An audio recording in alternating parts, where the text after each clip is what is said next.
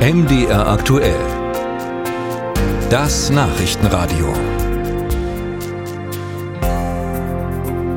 Im russischen Angriffskrieg gegen die Ukraine hat sich eine weitere Tragödie ereignet. Ein russisches Militärtransportflugzeug ist nahe der Grenze zur Ukraine abgestürzt.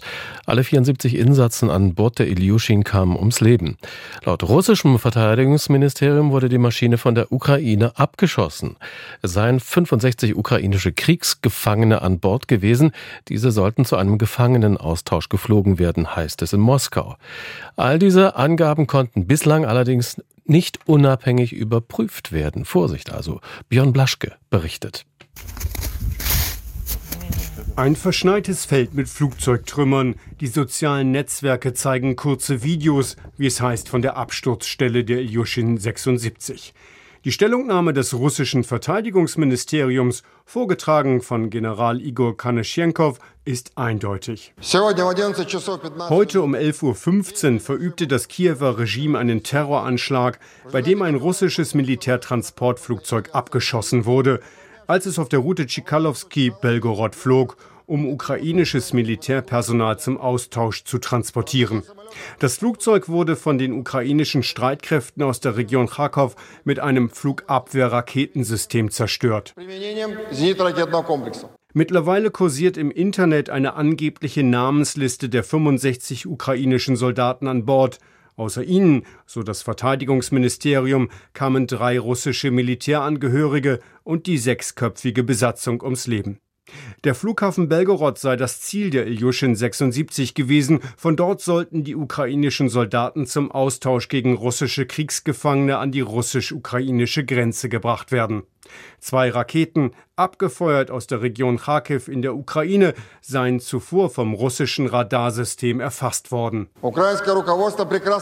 Die ukrainische Führung wusste sehr gut, dass ukrainisches Militärpersonal heute nach gängiger Praxis mit Militärtransportflugzeugen zum Austausch zum Flughafen Belgorod transportiert werden würde.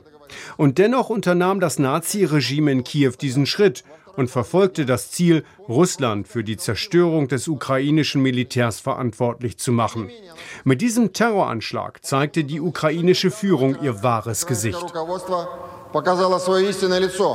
Eine Untersuchungskommission wurde an den Unglücksort entsandt, heißt es aus Moskau. Aber bevor die überhaupt ankamen, behaupteten russische Politiker, die Ilyushin sei von der Ukraine mit westlichen Flugabwehrwaffen abgeschossen worden. Mit Patriot aus US-Produktion oder mit Iris-T-Raketen aus Deutschland. Und der Sprecher der Duma, des russischen Unterhauses, Vyacheslav Volodin, macht aus dem Absturz ein internationales Politikum. Welche Raketen und Trägerraketen wurden eingesetzt? Bereiten wir einen Appell an den Kongress der Vereinigten Staaten von Amerika vor und an den Deutschen Bundestag, damit die Abgeordneten endlich das Licht der Wahrheit erblicken.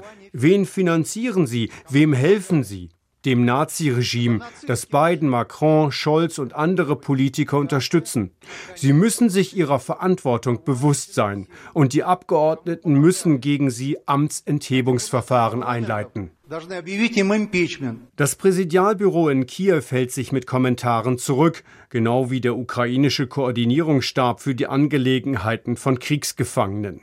Informationen und Meldungen würden analysiert. Zugleich betonte der Stab, dass Russland spezielle Desinformationskampagnen gegen die Ukraine führe. Björn Blaschke berichtete.